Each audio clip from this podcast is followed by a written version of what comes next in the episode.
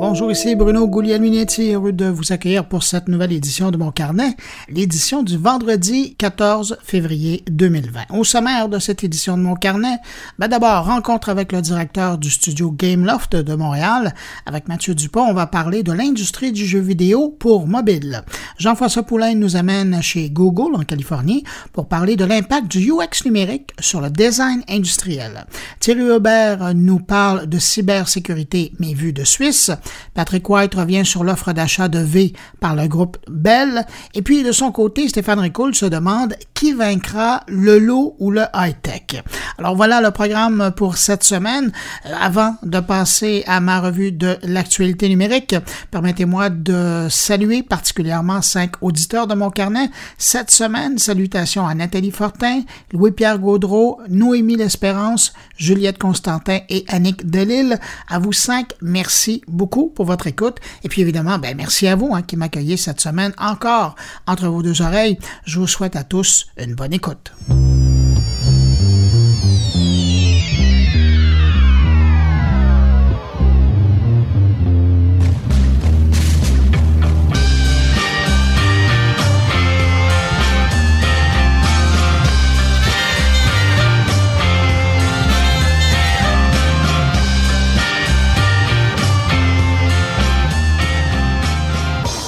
D'abord, un mot sur euh, la grosse nouvelle dans le monde du numérique et particulièrement dans l'industrie de la téléphonie, l'annulation de l'édition 2020 de la grande foire mondiale consacrée aux communications mobiles. Le salon est une victime collatérale de l'épidémie coronavirus COVID-19. Ça fait un moment qu'on voyait tour à tour des gros joueurs se désister devant l'événement de Barcelone. Je pense notamment à Sony, LG, Nokia, Ericsson, mais aussi aux Américains euh, pensons à Amazon, Facebook et Intel, qui avaient avisé les organisateurs qu'ils ne seraient plus présents à l'événement pour ne pas exposer leurs employés aux risques sanitaires. Il faut dire que le salon Mobile World Congress de Barcelone, qui devait commencer le 24 février prochain, avait prévu le risque et promis de mettre en place des mesures très strictes. On annonçait notamment que les visiteurs devraient porter un masque, qu'ils ne devraient pas donner de poignée de main et qu'ils allaient interdire la participation de gens qui auraient séjourné en Chine depuis la semaine dernière.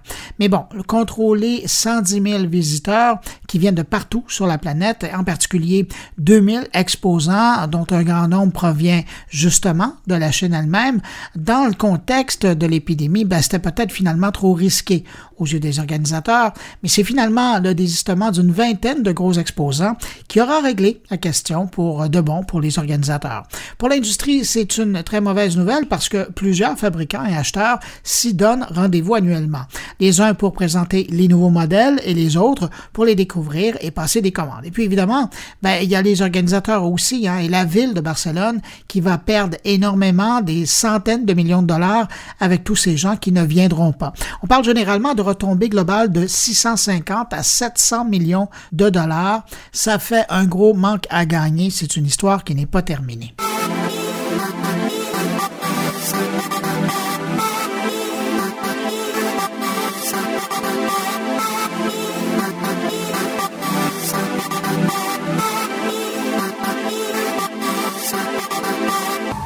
Parlant du coronavirus euh, COVID-19, euh, bien avant de faire euh, une victime à Barcelone, l'épidémie a déjà touché pas mal de joueurs de l'industrie de l'électronique. faut dire que la Chine pèse lourd hein, dans la balance des produits électroniques, qui soient vendus par un fabricant chinois ou un fabricant de l'extérieur du pays. Plusieurs fabricants annoncent d'ailleurs le ralentissement de la production de leurs produits parce qu'il est en lien avec le marché chinois des composantes et de l'assemblage. La semaine dernière déjà, plusieurs grands fabricants disaient rencontrer des problèmes de stock et d'approvisionnement de certaines composantes de leurs dispositifs électroniques depuis que le gouvernement chinois avait prolongé des congés pour limiter la propagation du coronavirus. Et c'est pas seulement des produits électroniques qui sont touchés, l'industrie du jeu vidéo est également touchée de plein fouet par l'épidémie. Il faut savoir que bon nombre d'éditeurs de jeux vidéo ont des studios en Chine et euh, qu'on estime que certains éditeurs font jusqu'à 30 et même 50 de la création artistique en Chine. Là aussi, ça fait mal le coronavirus.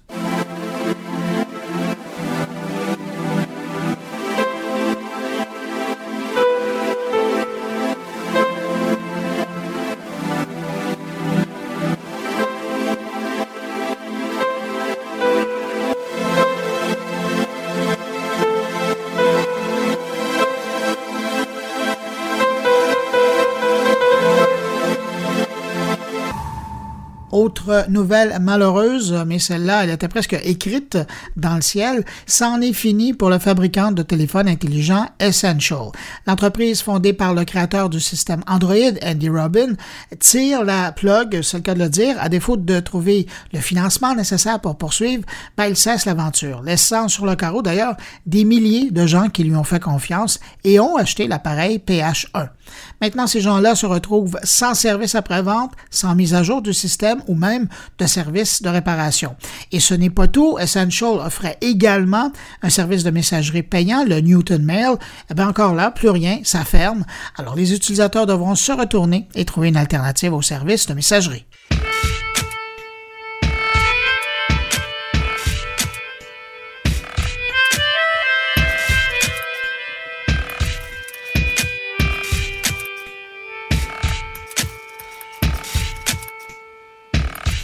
Si vous possédez un nom de domaine qui se termine par .com, préparez-vous à voir vos frais d'utilisation augmenter rapidement dans les années à venir. Selon une information publiée par l'ICANN, le grand registraire mondial qui gère les noms de domaine sur Internet, ben, l'organisme international aurait accepté que VeriSign, l'administrateur des noms de domaine.com, augmente de 7% le prix des noms de domaine chaque année pendant quatre ans. Ensuite, il y aurait une pause de deux ans avant d'augmenter à nouveau le prix de 7% chaque année pendant encore quatre ans. Concrètement, une adresse qui vous coûte aujourd'hui 8 dollars, ben, elle vous coûterait 14 dollars dans 10 ans.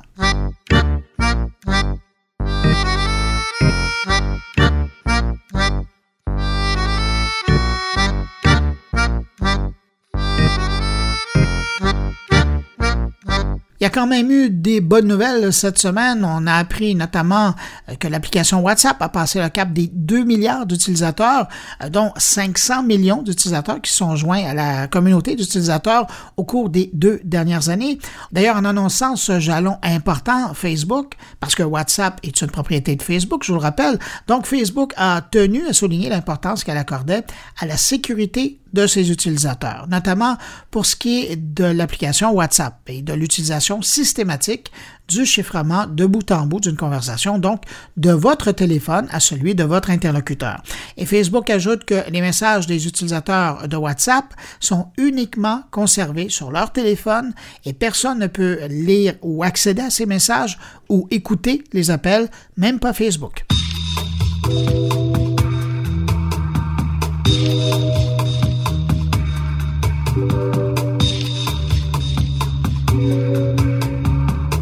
Sinon, avis aux jeunes fêteurs, Airbnb expérimente des restrictions pour éviter les parties clandestins dans les maisons louées. La plateforme de location euh, d'habitation teste le blocage des locations de maisons entières ou d'appartements lorsqu'elles proviennent de jeunes utilisateurs qui sont situés dans une même région.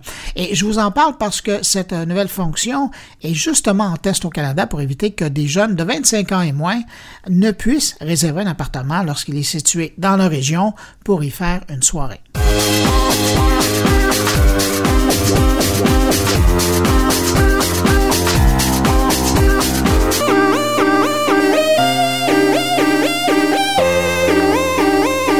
À l'heure où l'expression transformation numérique est à la mode, on vient d'apprendre que les policiers de New York, du fameux NYPD, eh bien, eux, ils vont remplacer leur carnet de notes par des téléphones iPhone rien de moins.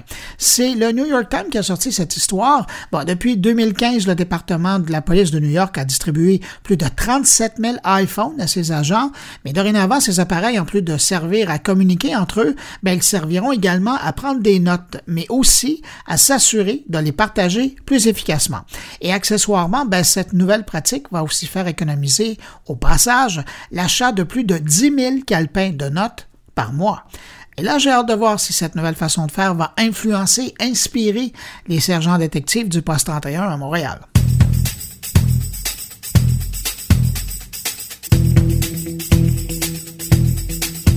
On passe à la première entrevue de cette édition. Cette semaine, rencontre avec le patron du studio de Montréal de l'éditeur de jeux mobiles Gameloft.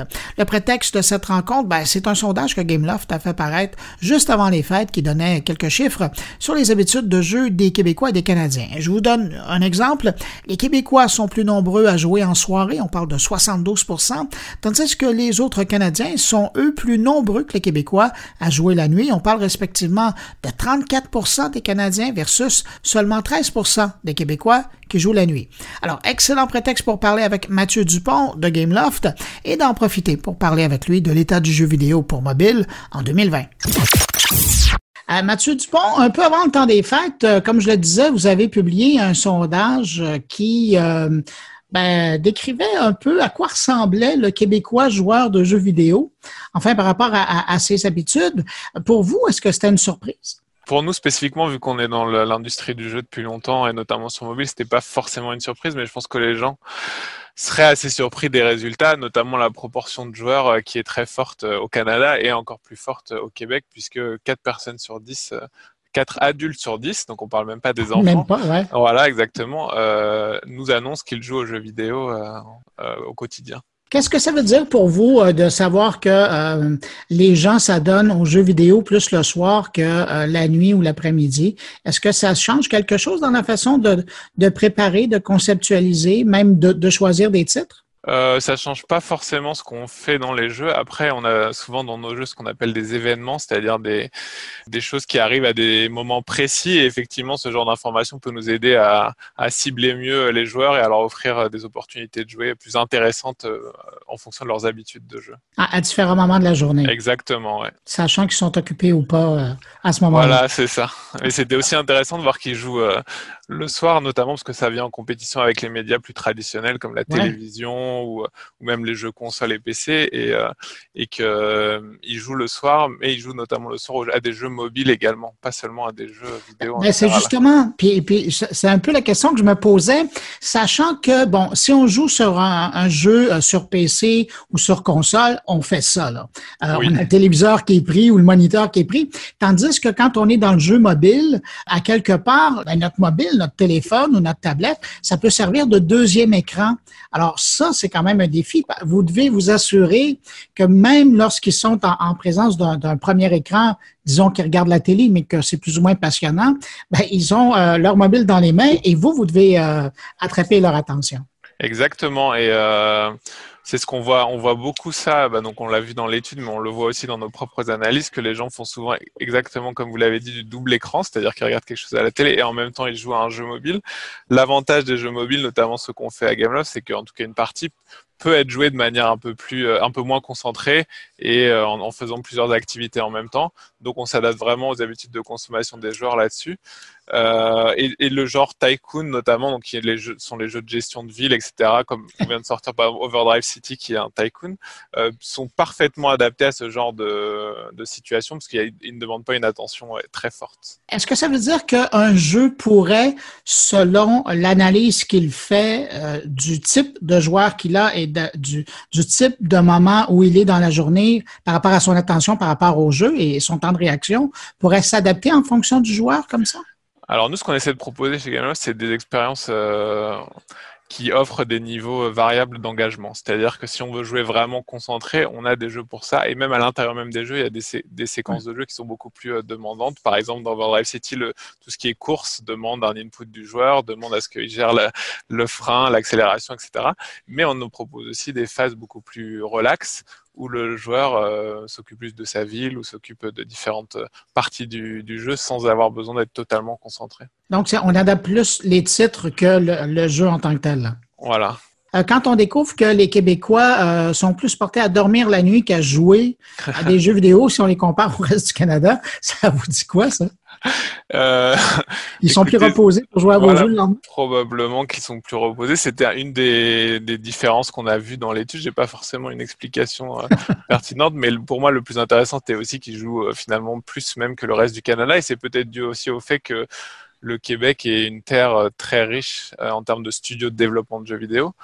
nous, notamment, on, est le plus gros studio mobile du Québec. Euh, et il y a aussi évidemment plein de compétiteurs qui ont des très gros studios également.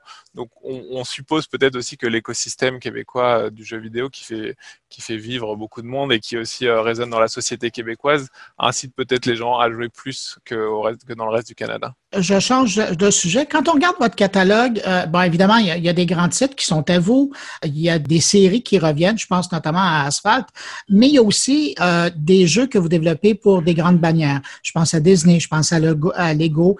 Est-ce que ça vous arrive encore de recevoir des propositions de, tu sais, un peu comme un, scénariste qui irait voir un, producteur de film en disant j'aurai un jeu à vous, à, vous proposer. Est-ce que ça arrive encore qu'il y a des histoires comme ça où il y a quelqu'un que ce soit de la boîte ou que ce soit quelqu'un de l'extérieur, qui vienne vous voir, qui vienne vous faire un pitch en disant j'ai l'idée d'un jeu et que vous embarquiez? Eh bah, écoute Bruno, euh, tout à fait. Et euh, le marché mobile étant très concurrentiel, on est toujours à la recherche de nouvelles idées, de nouvelles propositions. Et on a d'ailleurs pas mal de postes euh, ouverts dans le studio, notamment celui de producteur. et ces personnes-là sont vraiment clé dans justement ce qu'on appelle la phase de pitch, c'est-à-dire l'idéation du jeu, qu'est-ce qu'on va faire, pour qui ça s'adresse, quelle motivation? Donc on est totalement ouvert à ça. À côté de ça, euh, comme vous l'avez dit, on a les licences plus connues comme Lego, Disney, etc. Mais on a aussi nos propres licences et on est toujours à la recherche d'en créer des nouvelles. Donc oui, oui, on est très très ouvert à ça. Et contrairement à la console ou au PC où ce sont des très grosses équipes, donc si tu t'engages forcément sur une idée, il va falloir investir énormément. Nous, sur le mobile, on peut se permettre aussi de mettre des plus petites équipes, de sortir plus vite, de tester plus vite et donc de donner leur chance aux gens qui ont des, des idées euh, innovantes. Ça fait une belle porte d'entrée, ça. Ouais, exactement. donc on essaie vraiment de pousser ça et de laisser euh, aux créatifs la possibilité d'expérimenter rapidement euh, sur des jeux euh, mobiles. Euh, vous avez fait référence euh, justement à, ces postes qui sont ouverts chez vous. Je regardais d'ailleurs, je pense qu'il y a quatre ou cinq postes qui sont ouverts euh, au studio de Montréal. comment vous abordez le défi du recrutement en, 2020? Parce que quand on regarde l'industrie du, jeu vidéo, elle est compétitive. il y a plus de demandes qu'il y a d'offres. comment vous arrivez à relever le défi? Alors, euh, bah, juste pour préciser, on a plutôt une trentaine de postes ouverts, donc on recrute euh, encore plus. Euh, mais effectivement, comme vous l'avez dit, c'est extrêmement compétitif, notamment de par la présence de ces nombreuses industries. on est très bien soutenu aussi par le gouvernement, avec notamment plein de possibilités euh, de faire venir des gens de l'étranger, ce qui peut nous aider aussi. Euh, et évidemment, une, main-d'œuvre très talentueuse localement. Donc ça, c'est vraiment important pour nous. Euh, ensuite, c'est une question, en fait, je dirais, au-delà même des considérations matérielles, de salaire, d'avantages qui sont évidemment très importantes. C'est aussi une considération de se dire qu'est-ce qu'on offre comme projet aux gens c'est-à-dire pas seulement en termes de projet de jeu, mais aussi est-ce que tu veux travailler avec une petite équipe, est-ce que tu vas avoir euh, des responsabilités fortes même jeune, est-ce que, comme on le disait juste avant, tu veux pousser une idée innovante, et je pense que notamment chez Gameloft, on peut offrir ça parce que la plateforme mobile nous permet d'être flexible et justement de tester beaucoup et rapidement. Donc c'est quelque chose qu'on on essaie de faire confiance vraiment aux gens et de, le fait qu'on travaille dans des petites équipes leur donne vraiment une responsabilité beaucoup plus grande qu'ils ne pourraient en avoir ailleurs. Donc c'est des arguments que met en avant et ça nous a quand même permis de recruter 175 personnes l'année dernière. Donc je pense que c'est des arguments qui sont aussi entendus par les gens et, et s'il y a des parmi les auditeurs des gens qui veulent postuler, qui n'hésitent vraiment pas. Ça ressemble, ben, évidemment, vous allez me dire, euh, ça, leurs profils sont aussi divers que les 30 postes que vous avez d'ouvert, mais ça ressemble à, quoi quelqu'un qui, qui vient, qui postule chez vous ou qui pourrait obtenir un poste? Est-ce que nécessairement c'est un professionnel avec énormément d'années d'expérience ou est-ce que quelqu'un qui a une passion, mais beaucoup plus sérieux que simplement jouer, là, aurait une chance de, trouver quelque chose chez vous. Oui, tout, tout à fait, parce qu'on a une variété de postes très grande. Et donc, on offre vraiment euh, leur chance à des gens qui sont passionnés, je dirais, qui sont proactifs, qui ont envie de changer les choses. Le marché du, du jeu vidéo en général et du mobile en particulier est très, très changeant. Je dirais que même euh, mois par mois, ça peut être des tendances vraiment différentes. Donc, nous, on n'est pas arc-bouqué sur des profils académiques ou des profils forcément très seniors et on essaie vraiment de donner leur chance à des, à des gens plus juniors qui peuvent apporter justement cette fraîcheur et cette innovation qu'on peut perdre au bout de certaines années parce qu'on voit plus forcément euh, toutes les choses. Donc on essaie d'être très euh, réactif là-dedans et de laisser leur chance aux, plus jeunes. Et, encore une fois, de par le fait qu'on a des plus petites équipes, même sur des postes euh, qui ne sont pas ceux de leaders, les gens ont des responsabilités assez fortes. Il y a quelque chose que vous avez dit, puis je trouve ça tellement intéressant, le fait que euh, dans, dans le jeu mobile, on sent qu'il y a des périodes, il y a des saisons. Qu'est-ce qui définit ça? je ne vous demanderai pas qui définit ça, mais qu'est-ce qui définit ça et, comment, bon, euh, écoutez, ça prend un certain moment de faire un jeu mobile. Euh, comment vous arrivez à vous préparer pour sentir, c'est un peu comme les designers de mode, vous sentez le parfum de, du printemps prochain euh, six mois à l'avance? Alors, euh, évidemment, on analyse ce qui se fait actuellement sur le marché, mais comme vous l'avez dit, peut-être dans six mois, ça va changer. Et de par le fait que Gameloft existe depuis maintenant 20 ans, on a quand même accumulé pas mal d'expérience là-dessus. Mais ce qu'on essaie de faire, en fait, c'est de laisser une place forte à l'innovation. Donc, dans un studio comme Montréal, on a, on a quatre jeux. Je dirais qu'il y en a deux ou trois qui sont assez ce sont des gros jeux euh, qui peuvent être amenés à faire appel à des licences et donc ils sont plutôt traditionnels, je dirais, même si eux-mêmes font pas l'innovation. Et on essaie à côté de ça d'avoir des plus petites cellules qui innovent et qui essayent des choses. Et évidemment, on va avoir des échecs et évidemment, on va se tromper de direction. Mais en innovant, on apprend nos erreurs. On essaie justement d'être beaucoup plus réactif euh, vis-à-vis de ce marché très changeant. Donc, on essaie d'avoir un petit peu ces deux piliers pour, euh, pour faire avancer le studio sur 2020 et les années suivantes. Quand je parle de la difficulté de percer dans l'industrie du, jeu euh, mobile, je raconte toujours l'histoire des gens qui étaient derrière, ben, qui sont toujours euh, derrière Angry Bird, en disant qu'ils ont quand même fait une cinquantaine de jeux avant de tomber sur Angry Bird et de connaître le succès qu'on connaît. E, est-ce qu'aujourd'hui, en 2020, c'est toujours aussi difficile ou peut-être même plus? Je dirais que c'est plus difficile parce qu'en fait, à l'époque de Angry Bird, donc de Rovio et, même de Gameloft était déjà là. À cette époque-là, il y avait beaucoup moins de concurrence. Ça arrivait peut-être moins de joueurs aussi, mais la concurrence était bien moindre. Aujourd'hui, on est sur un marché très très concurrentiel où les barrières à l'entrée sont très basses. C'est-à-dire que des gens même euh, seuls peuvent lancer leur propre jeu en fait. Alors ça veut pas forcément dire qu'il y aura du succès, mais donc on a une concurrence vraiment avec énormément de gens. Donc euh, oui, c'est plus compliqué à ce niveau-là. Ensuite, on essaie quand même de faire appel à notre expertise et aux gens qui travaillent avec nous pour euh, essayer d'avoir plus d'échecs, de succès que d'échecs, pardon. Mais évidemment, c'est assez, assez un marché assez difficile. Oui, il faut, faut l'avoir en tête. Mais très excitant en même temps puisque très innovant. Puis la, donnée qui, euh, avec laquelle vous devez aussi jouer, mis à part les, les caprices des joueurs et, leur goût, c'est le fait que vous avez des plateformes qui ne sont pas à vous. Euh, je pense euh, aux plateformes Android, iOS, qui n'arrêtent pas de bouger d'une année à l'autre. c'est pas, évidemment vous avez un, avantage parce que vous avez accès à ces plateformes-là avant qu'elles soient disponibles à Monsieur, Madame, tout le monde. Mais ça aussi, c'est une donnée qui est importante pour vous parce que si vous connaissez connaissez pas le moteur avec lequel vous allez pouvoir performer ça, ça, ça vous limite dans la création. On a effectivement toujours bah, des nouvelles plateformes qui, qui, arrivent, donc ce qui est bien parce que ça étend aussi le champ des, des joueurs, mais euh, qui est plus compliqué évidemment d'un point de vue peut-être technique. Après, Gameloft a l'avantage d'avoir traditionnellement des très bonnes relations avec Google et Apple, mhm. ce qui nous permet aussi de mettre en avant nos jeux et de favoriser la discoverabilité de nos jeux euh, et de sortir aussi un petit peu du lot euh, à ce niveau-là. Donc ça, c'est un, un, avantage historique qu'on a conservé et qui nous permet aussi de rayonner euh, dans le monde entier. En terminant, euh, Mathieu Dupont, c'est quoi un bon jeu mobile en 2020? Ah, très bonne question.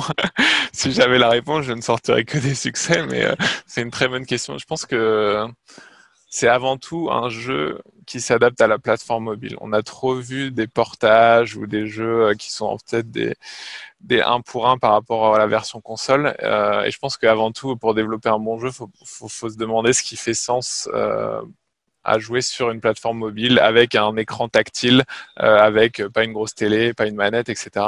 Et penser l'expérience avant tout pour les joueurs et pas seulement une expérience purement gamer. C'est une réponse assez large et assez vague, mais en tout cas qui, je pense, peut être euh, utile. Ce que euh, Shakespeare aurait appelé à l'époque un pure player, dans le fond. Exactement. Je pense qu'il faut vraiment s'attacher à la plateforme mobile comme une plateforme à part entière et pas seulement une sous-plateforme des consoles ou du PC. Euh, pour Gameloft, euh, le défi en 2020, ça va être quoi? Le défi, ça va être de sortir euh, des nouveaux jeux qui ont du succès et qui résonnent avec notre audience à la fois traditionnelle, mais aussi aller chercher des nouvelles audiences sur mobile, mais aussi peut-être sur d'autres plateformes dans le futur. Et plus précisément pour le studio de Montréal, ça va être quoi? Sur le studio de Montréal, on va essayer de sortir quatre jeux cette année. Donc euh, c'est un, un line-up ambitieux et de faire en sorte que à la fois au niveau de la production tout se passe sereinement, que les employés soient soient attachés à leur jeu, soient heureux d'être chez nous et qu'on crée les meilleures expériences pour les joueurs euh, durant l'année. Ben, Mathieu Dupont, directeur du studio de Gameloft à Montréal, merci beaucoup d'avoir pris le temps de nous parler. Merci beaucoup Bruno. Allez, au revoir, à la prochaine. Au revoir.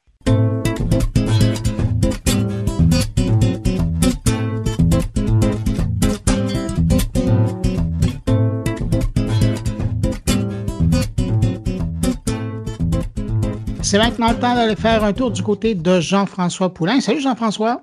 Bonjour Bruno. Hey, dis donc, Jean-François, cette semaine, tu nous amènes en Californie, à San Francisco, rencontrer un designer qui travaille pour Google. Ben, absolument. Bon, évidemment, on ne va pas complètement et seulement parler de Google. Euh, j'ai interviewé Arthur Kenzo cette semaine parce que c'est un designer industriel. Euh, puis c'est de ces métiers qui ne sont pas nécessairement euh, connectés avec l'expérience utilisateur. Mais Arthur en particulier, bon, il travaille chez Google, puis les, produits Google sont évidemment des extensions des, des, logiciels Google. Et puis, bon, il nous parle un petit peu de ça. Mais tu disais qu'on parle de Californie, mais on parle aussi de là où il vient, parce que c'est un francophone euh, qui vient de France, il vient de, Nantes, euh, où il a fondé aussi une entreprise et il a appliqué encore une fois ces, techniques, ces méthodologies UX euh, dont on parle depuis deux ans, qui, qui, qui, lui ont permis de repackager quelque chose qui a rapport avec l'énergie solaire. Tu sais, les, les gros panneaux solaires qu'on voit sur le toit des gens, des fois, on se dit Ah, par où on va commencer?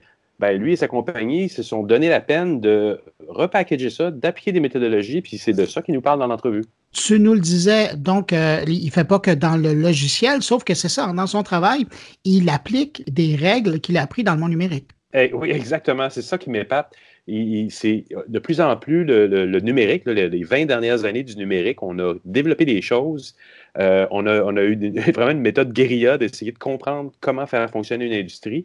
Puis on, découvre que ça commence à, découler ou à suinter sur les autres industries, puis ça revient vers euh, le design industriel, vers l'ingénierie, vers l'architecture. Et dans ce cas-ci, ben, c'est ça, le design industriel, le design d'objets, euh, ben, lui, quand il l'applique maintenant, il fait, oui, évidemment, le design des objets, comme dans ce cas-ci, les panneaux solaires, mais c'est l'ensemble de l'œuvre aussi. C'est à partir du moment où les gens entendent parler de leurs produits euh, jusqu'au service à la clientèle au bout, il y a une expérience euh, cohérente de A à Z. Et petite apostrophe, d'ailleurs, il faut quand même le mentionner, au cours de l'entretien, vous allez faire un clin d'œil au Pixel 4. Absolument.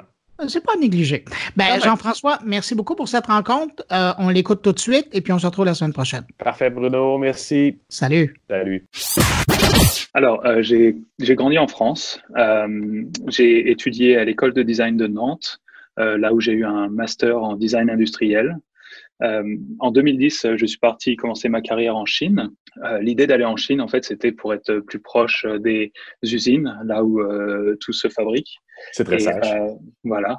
Donc j'ai passé deux ans là-bas, euh, super expérience. Euh, et en 2012, j'ai déménagé de Chine à la Silicon Valley, donc à San Francisco, où je travaille depuis huit ans. Et, en Chine, c'était dans le cadre de l'école de Nantes, parce que je pense que vous avez, vous avez un chapitre là-bas, non? Oui, oui, oui, c'est l'école de Nantes qui nous envoie là-bas. Ils ont une antenne.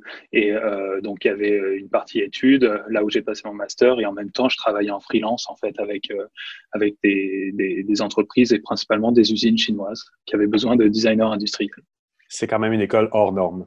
Et donc, euh, tu es chez Google en ce moment. Est-ce que tu as le droit de m'en parler un petit peu de ce que tu fais en gros ou... Euh, bah, je, peux, je peux parler de, ce que je fais un petit peu, mais pas dans les détails. Euh, donc, ouais, ça fait trois ans que je travaille chez Google à Mountain View. sur le campus général, je suis creative lead, donc lead designer, et on est une équipe, on est une équipe de environ 50 designers qui travaillent pour l'équipe hardware de Google. Donc, on, on, design les produits physiques euh, de Google. Donc, euh, c'est assez nouveau. Euh, ça, environ, ça, fait environ quatre ans que Google a commencé ça. Ah on focalise principalement sur la gamme de Pixel, donc les téléphones portables, les laptops et euh, les produits Nest, donc tout ce qui est produits de maison, euh, les speakers connectés, les, les aussi les objets connectés, donc IoT pour la maison. Donc on a une gamme assez large de, de, de, de produits actuellement. Donc, je suis équipé à la maison, j'ai la caméra, le Nest, le thermostat. Euh, pour ceux qui disent euh, ces, appareils-là nous écoutent, eh ben voilà, je suis, euh, je suis sous écoute. J'ai beaucoup de plaisir à interagir avec la machine. Et donc, toi, tu es là-dedans parce que, quoi, Google, euh, je veux dire, ça fait quatre ans que vous êtes là-dedans. Euh, c'est un peu pour, pour c'est une extension logique de ce qu'ils faisaient déjà au niveau du software. Voilà, voilà. Et euh, donc, Google est historiquement une entreprise de software et ils ont besoin de créer des objets physiques pour étendre, pour, pour créer une expérience utilisateur complète. Puis, c'est d'autant plus intéressant que tu es officiellement un designer industriel. Donc, mon entrevue, c'est toujours basé sur le UX, sur l'expérience mm-hmm. utilisateur. Et toi, avec la formation que tu as eue avec l'École de Nantes, dans ce que tu fais, tu es officiellement, en fait, tu utilises des méthodologies UX dans le cadre de ton travail là et de la start, bon, c'était peut-être plus une start-up dans l'entreprise aussi, dont on va parler un petit peu plus tard tu utilises ces méthodologies-là pour travailler? Oui, complètement. Euh, je suis un designer industriel de formation et, donc mon, job et mon titre, c'est aussi designer industriel, mais on design des produits hautement technologiques euh, et c'est obligatoire de se soucier de l'expérience utilisateur quand on design ces produits. Euh, on design des produits qui sont utilisés au quotidien par, par des utilisateurs, parfois des dizaines, plus, même plus de fois par jour. Euh, il faut, euh, quand on design, on prend en compte de façon extrêmement précise tous les euh, usages du produit, des usages qui sont véhiculés par des technologies, par des formes, par des matériaux utilisés. Si vous avez poussé ça assez loin, vous, en plus, sans encore demander de détails, mais c'est ça, vous regardez quand ça fonctionne, pourquoi ça ne fonctionne pas. Vous n'avez pas de chance à l'erreur. Puis on, l'a vu dans les produits, ne serait-ce qu'au niveau du cellulaire dans les dernières années, les pixels n'ont pas manqué leur coup. C'est des téléphones d'une très grande qualité, donc vous avez dû faire du test à, nauseam, a pu savoir, a pu arrêter? Euh, oui, oui, j'ai travaillé sur le, Pixel 4 euh, depuis son début, donc c'est environ de, des années de travail euh, et on doit, on doit pas se rater parce qu'un produit hardware, quand il est fabriqué et qu'il tombe dans la main des utilisateurs, le but c'est qu'il reste. Donc on peut pas, on peut pas corriger le produit physique quand il est livré oui, c'est euh, ça. C'est pas comme du software où on peut dire on va faire une version 1.1, il n'y a pas de problème. Exactement. Un appareil qui est dans les mains de millions d'utilisateurs, c'est, il est là pour rester ou pour être jeté. Voilà. Mais donc, en plus de cette expérience-là que tu es chez Google, pour laquelle on n'en parlera pas beaucoup plus, parce que bon, Google étant ce qu'il est, c'est quand même un peu plus sensible comme sujet. Mm-hmm. Dans une, dans une entreprise en démarrage, qui, euh, peut-être que tu peux m'en parler, tu es là-dedans parce que tu étais avec des collègues ou des amis probablement de l'école de Nantes parce que ça se passe à Nantes. Donc, tu es en Californie en ce moment, mais tu travailles toujours avec cette compagnie-là euh, qui, euh, qui se nomme Beam Energy, Beam Energy en bon français. Euh, Alors voilà, donc, oui, je peux en parler. donc, en, parallèle de, de, mon job à Google, il y a environ un an et demi, on a démarré une start-up à Nantes avec Rob Spiro, Ralph et Pierre-Emmanuel, qui sont mes cofondateurs. Et euh, en fait, on regardait le marché du solaire. Et donc aujourd'hui, si on veut se fournir en énergie solaire pour la maison, alors la première chose, c'est qu'il faut être propriétaire. Il faut avoir un toit, donc une maison. Et, euh, il faut trouver, euh, et il faut trouver euh, des panneaux solaires à faire installer. Et c'est vraiment pas facile. Il n'y a pas vraiment de marque forte aujourd'hui à, à qui, on peut faire confiance. Il y a beaucoup d'arnaques aussi. Donc, ce qu'on s'est dit, c'est comment rendre euh, l'énergie solaire accessible à, à, tous. Par exemple, à moi qui loue mon appartement, euh, j'ai pas de, j'ai des murs, mais j'ai pas de toit. Euh, donc, on a, euh, pour remédier à ce problème, on a créé BIM Énergie. Donc B-E-E-M, énergie. Euh, on a un site qui s'appelle www.bimenergie.fr. Donc, c'est une solution de panneaux solaires modulaires qui s'attache hyper facilement aux murs, euh, on peut les crocheter sur un balcon, on peut les mettre au sol aussi sur, euh, sur une terrasse. Et euh, le système se branche tout simplement à la prise de, de, ma maison et commence à injecter de l'énergie verte dans le réseau de la maison.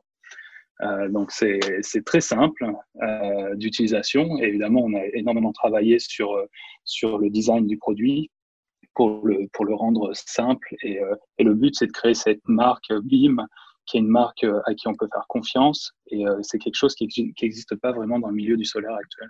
Alors BIM, euh, bah, c'est le, le, nom de la marque et donc on cherchait vraiment un, nom simple et accrocheur et en, mhm. oui, en effet BEAM c'est le BIM, c'est le faisceau lumineux et BEEM en fait c'est le, double, le double E et un peu il paraît plus simple, c'est aussi E, c'est écologique, c'est environnemental, donc c'est énergie aussi, donc on, on a trouvé quelque chose de plus fort en fait dans ce, dans ce nom de marque que BEA. Et, et là, le, UX en partant, ou la méthodologie que tu connais déjà de l'école euh, et, de, ton, de, ton, métier aussi, a dû prendre une partie importante? Parce que ce que tu dis, c'est que vous avez, vous avez parti d'une entreprise d'un vide actuel qui est que bon, il y a des panneaux solaires, il y en a, euh, il y a des installateurs de l'autre côté, il y a un petit peu d'arnaque, il y a un petit peu de tout, c'est le Far West. Mm-hmm. Les gens ne savent pas par où commencer. Et donc, vous vous êtes dit, on va réinventer ça. Comment, comment vous avez fait pour...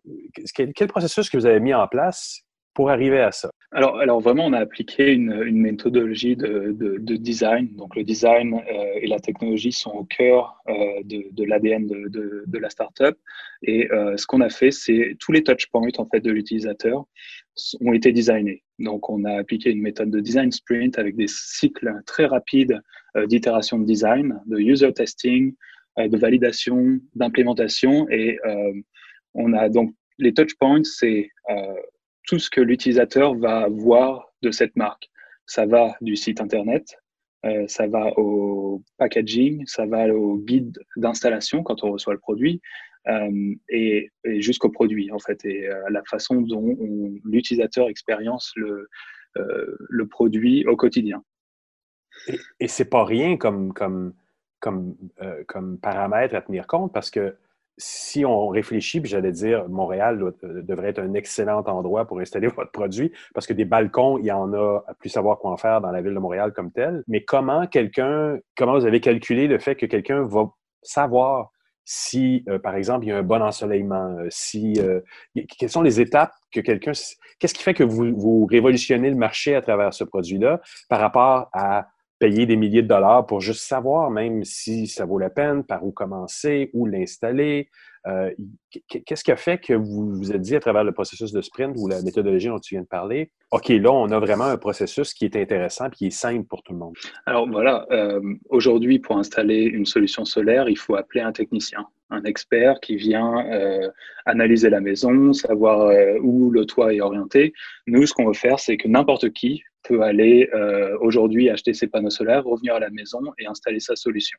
Alors pour ça, euh, on a développé une application euh, mobile qui permet, en fait, avant même d'acheter mon, ma solution BIM, je peux filmer le mur de ma maison, je peux visualiser à quoi, ou mon balcon, je peux visualiser à quoi le kit de panneaux solaires modulaires va,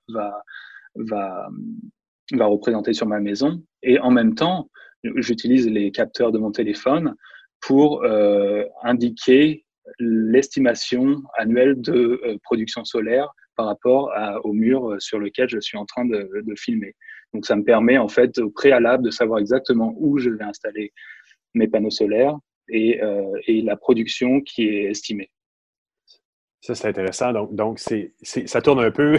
On dit que la solution passe pas toujours à travers une app, mais dans votre cas, ça remplace l'installateur. Ça, ça permet de, de, de, prendre cette place-là, de dire, peut-être même de l'installer à l'avance, de dire, ben, je suis capable de savoir si ça vaut même la peine d'aller en acheter des panneaux solaires. Ben oui, voilà, exactement. C'est en amont, donc. C'est en amont et c'est vraiment pour euh, donner à l'utilisateur, on, dit ça en anglais, empowering, l'utilisateur et le rendre autonome en fait. Donc euh, l'utilisateur est capable de faire ça lui-même avec son téléphone, au lieu de payer un installateur et, euh, de faire venir un expert pour, pour, pour faire ça à la maison. Et, donc, toi, à, à, travers ça, est-ce que tu as touché à d'autres étapes de la conception de, de Beam Energy? Est-ce que on parle, on parle de l'app, évidemment. Les panneaux solaires ont été aussi de. Tu as pu mettre la main dans, dans, dans, toutes les apps, parce que dans une startup, en général, un UX touche un peu à tout. J'imagine que tu as pu euh, toucher à, toutes les étapes également. Ah bah toutes, toutes les étapes, euh, ça va du produit physique évidemment, ça c'est euh, mon, mon domaine, mais mm -hmm. donc, on est une équipe de designers qui euh, qui design bah, le produit physique, on design l'application mobile, on design la marque, et la marque qui est liée directement au produit. Donc tout est très cohérent en fait dans son ensemble. Et, et qu'est-ce que ça qu'est-ce que ça amène toi qui, qui justement c'est intéressant parce qu'en plus tu es un designer industriel puis on parle d'un produit aussi qui est vert euh, ou qui est, qui est écologique. Euh, il, y a, il y a une responsabilité aussi qui vient avec tout ça. Est-ce que toute ta méthodologie était empreinte de, cette, de, cette, de, de, ce côté écologique dans le développement du produit? Vous en avez tenu compte également? Ah, complètement. Euh, enfin, mon métier, évidemment, c'est euh, créer des produits physiques. Euh, J'ai une responsabilité énorme sur euh, l'impact écologique de tous les produits que je design. Quand on design des produits qui sont vendus à des millions d'exemplaires, c'est hyper important de, de penser euh, à l'ensemble euh, de l'impact écologique d'un produit, euh, surtout sur le, allant de, des matériaux, de l'assemblage, de la durée de vie du produit. Tout ça est pris en compte. Et, et BIM, et, on applique cette philosophie aussi sur BIM. Donc, on, on, contrôle tous les matériaux, la façon dont ils, sont fabriqués. On assure une durée de vie du produit aussi très longue. et le but, c'est pas d'avoir un produit qu'on jette à la poubelle. C'est vraiment d'avoir un produit qui, dure sur la longévité. Surtout qu'a priori, vous êtes dans un marché européen qui est beaucoup plus à l'écoute de ce genre de, requis-là à la base des produits. Complètement, complètement. Et, donc, de, fort de ton expérience de, de, designer industriel, écolo, euh, vert, euh, et avec les méthodologies que tu appliques aussi en UX, est-ce que tu aurais des conseils à donner euh, à des entreprises ou des startups qui démarreraient maintenant un, un, produit similaire ou n'importe quel produit en fait? Est-ce qu'il y, est-ce que des conseils ou des, des avenues que, que, que, tu recommanderais d'utiliser pour que les gens fassent les choses comme il faut? Parce que c'est quand même pas nécessairement imbriqué dans nos méthodologies UX que de tenir compte de l'environnement, de tenir compte des paramètres environnementaux, là, finalement. Euh, euh, moi, je pense que il y, y, a un problème aujourd'hui, en fait, dans le monde du design, c'est qu'on se rend pas compte à quel point on est responsable de ce qu'on fait. Euh, on fait plein de choses cool, mais euh, en fait, on, on, fait souvent des erreurs aussi, et je pense que c'est primordial de réfléchir à tous les aspects et l'impact, que ce soit environnemental ou social, euh, du, des, des, produits digitales ou physiques que l'on fait. Et euh, c'est la tâche, je pense, qui est difficile, mais, euh, mais hyper importante quand on design quelque chose. Donc, Beam Energy est déjà en production en Europe. Est-ce qu'on doit, on va le voir arriver bientôt euh, en Amérique du Nord? On va s'implanter aux États-Unis, euh, en mhm. Amérique du Nord. On va commencer par Hawaï, ah là où les, voilà, il y a, de l'ensoleillement. Il, y a de l'ensoleillement, il y a des régulations différentes. Donc, on va sûrement, on va sûrement commencer, commencer par Hawaï, mais on est en train de livrer des prototypes, donc des bêta prototypes en France déjà et euh, on, va, on va étendre euh, géographiquement la, les livraisons de, BIM dans, en Europe et euh, sûrement dans le monde bientôt. Donc, à nous de surveiller en suivant probablement les médias sociaux de BIM Énergie, comme tu disais tout à l'heure Beam Energy en anglais, le e n e r g yfr Donc, euh, en surveillant là, on va avoir probablement des nouvelles du développement puis de, la disponibilité. Comme je le disais, tu diras à tes associés que Montréal est quand même une ville idéale avec tous ses balcons. Voilà, et vous pouvez aussi nous, suivre sur Beam, Energy sur Facebook. On répond à, toutes les questions euh, et ça permet aussi de suivre le développement du, projet. Arthur Kenzo, j'aimerais te remercier infiniment pour cette entrevue. Ben, merci beaucoup, Jean-François.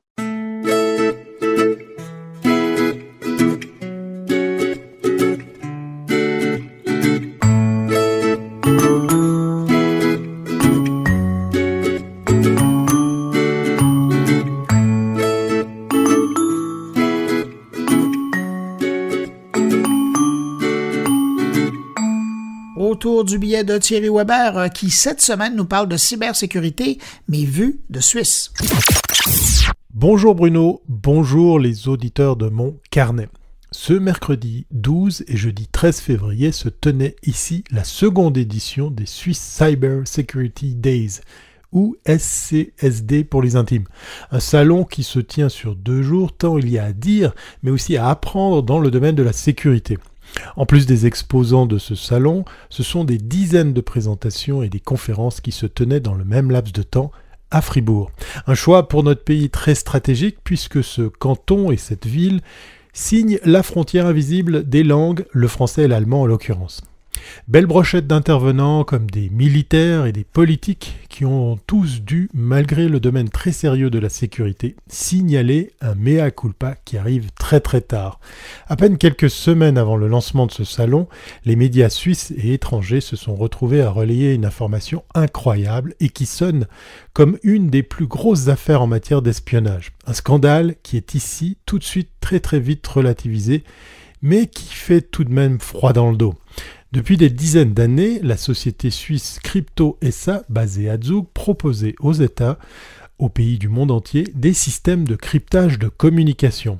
La CIA et les services de renseignement allemands, le PND, ont acheté des parts de l'entreprise zougoise Crypto en 1971, en passant par une fondation, bah oui forcément, une fondation basée au Liechtenstein. Mais la collaboration entre les trois parties existait déjà auparavant. Crypto est devenu le leader des machines qui permettaient de crypter les communications secrètes grâce à des appareils de chiffrement truqués. La CIA et le BND ont écouté les conversations de plusieurs États étrangers, et ceci durant des années. Le BND a quitté l'opération en 1993, mais les États-Unis ont prolongé les écoutes jusqu'en 2018 au moins, selon les recherches conjointes de l'émission suisse de la Rundschau, de ZDF en Allemagne et du Washington Post aux États-Unis. Concrètement, comment ça marche? Crypto a installé deux formes de chiffrement, une version sécurisée et une non sécurisée. Seuls quelques pays, dont la Suisse, ont obtenu la version sécurisée, comme le montre une enquête réalisée par l'émission de la télévision suisse alémanique. Crypto opérait depuis la Suisse. Sa neutralité représentait un argument de vente important après la Deuxième Guerre mondiale et pendant le conflit au Moyen-Orient. L'entreprise a notamment fourni des appareils de décryptage à l'Arabie saoudite, l'Argentine et l'Iran.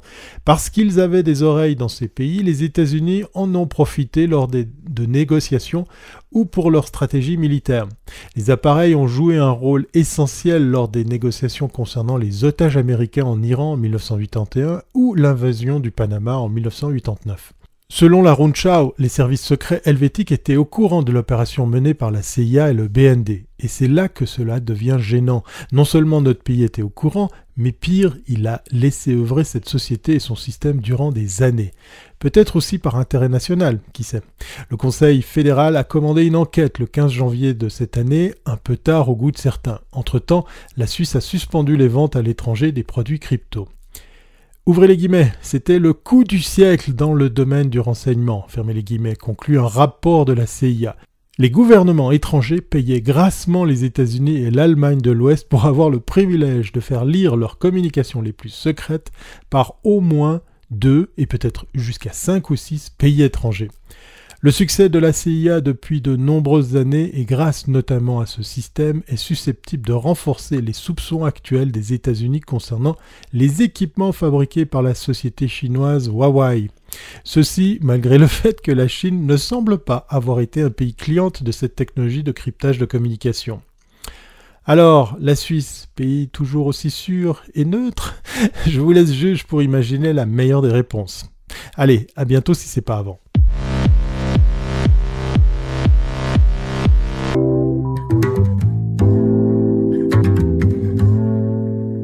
Patrick White a suivi de très près cette semaine les audiences du CRTC qui s'intéressait à la demande de Bell pour acquérir la chaîne de télé québécoise V.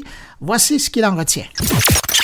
Aux audiences du CRTC au Palais des Congrès de Montréal cette semaine, c'était la demande d'achat, en fait, de V Télévision par euh, le groupe Bell Media, un des plus grands groupes médiatiques euh, du pays. Il y a eu plusieurs intervenants, dont moi, qui intervenais comme professeur de journalisme à l'UQAM. Il y avait évidemment Québécois qui s'oppose à la transaction et divers organismes, dont l'Union des artistes, l'AQPM, qui représente les producteurs de télévision un peu partout au Québec.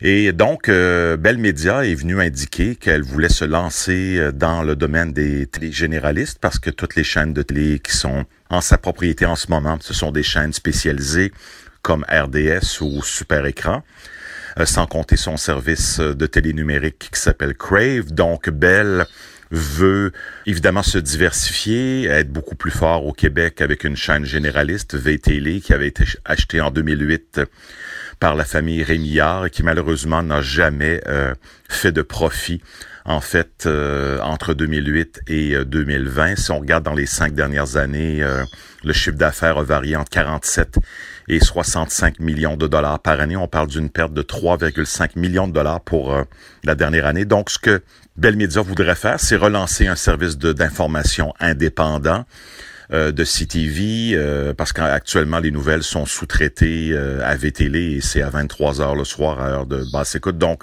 vraiment, Bell Media veut relancer un véritable service de nouvelles à Montréal, Québec, Sherbrooke, Trois-Rivières, et euh, également euh, en Mauricie, en Estrie, c'est ça. Donc au Saguenay-Lac-Saint-Jean également. Donc euh, on veut faire mieux.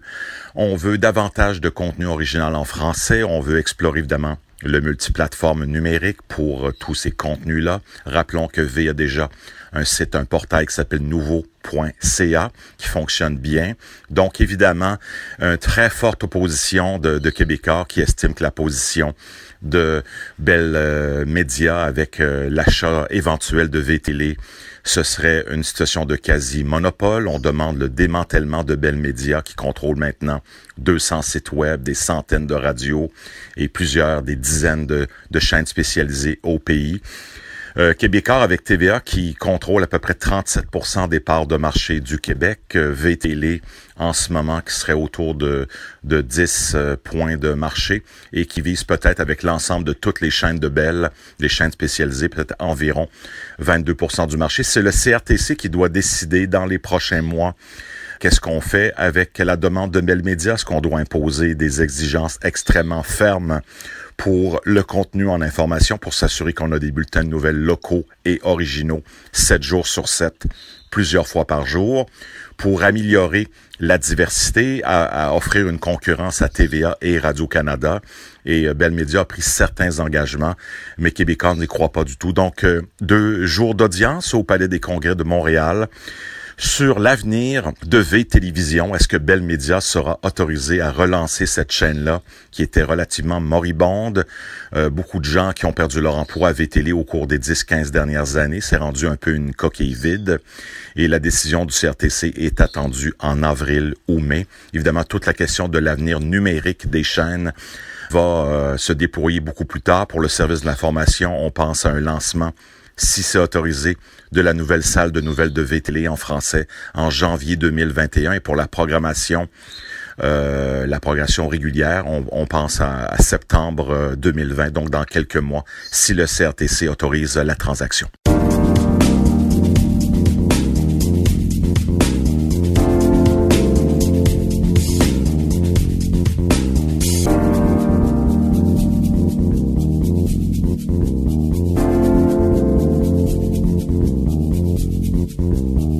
Maintenant rendu à mon collègue Stéphane Ricoul qui se demande cette semaine qui vaincra des deux, le low ou le high-tech.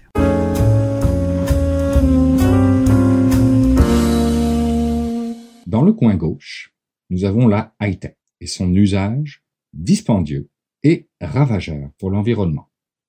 Et dans le coin droit, nous avons la low-tech qui promet d'être plus responsable et frugale.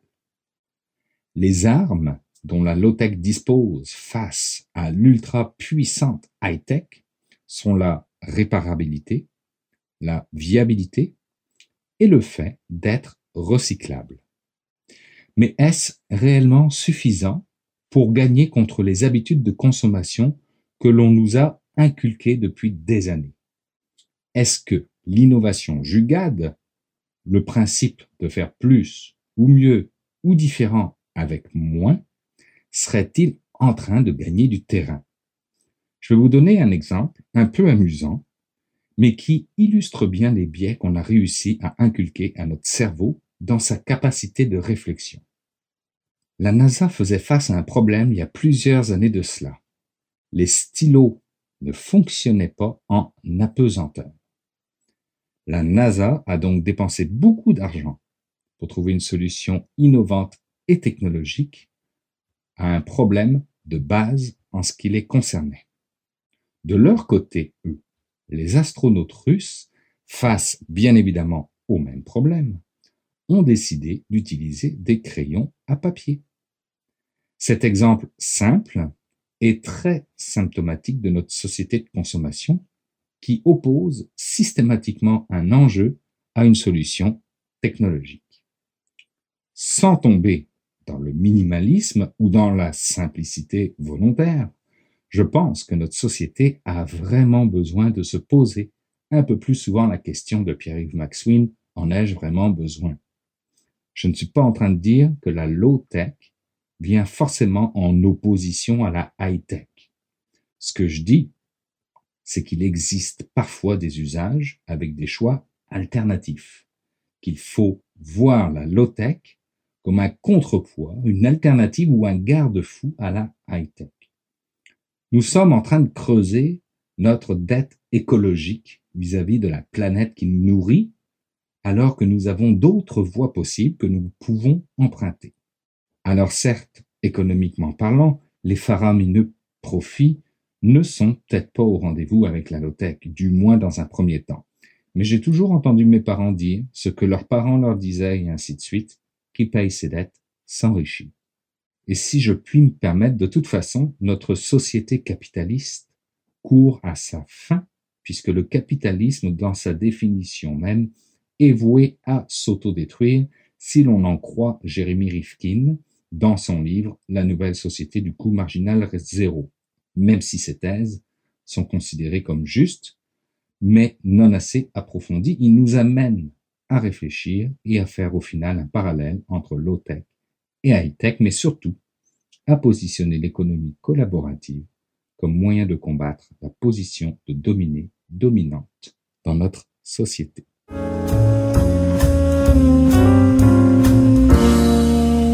Ben voilà, c'est tout pour cette édition de mon carnet. J'espère que vous avez apprécié. Merci à nos invités. Merci à mes collaborateurs, Jean-François Poulain, Thierry Weber, Patrick White, Stéphane Ricoul. Merci à vous. Je vous le rappelle, n'hésitez pas à passer le mot autour de vous hein, si vous pensez que mon carnet peut intéresser vos amis, vos connaissances, vos abonnés. C'est simple, vous les invitez à se rendre sur mon blog, moncarnet.com, pour écouter le podcast ou sinon, ben, vous les invitez à trouver mon carnet à partir de leur plateforme de podcast préférée.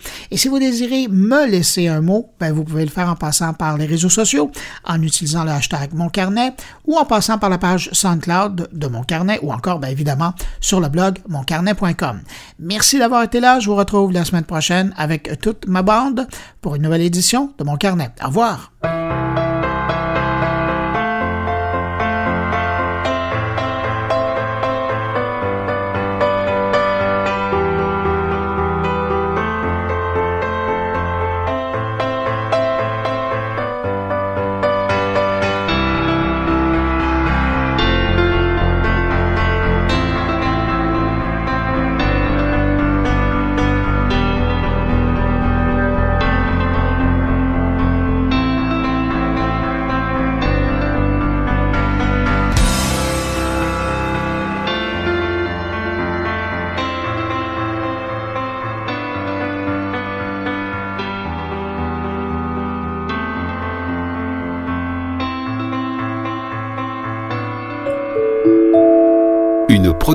goulielminetti.com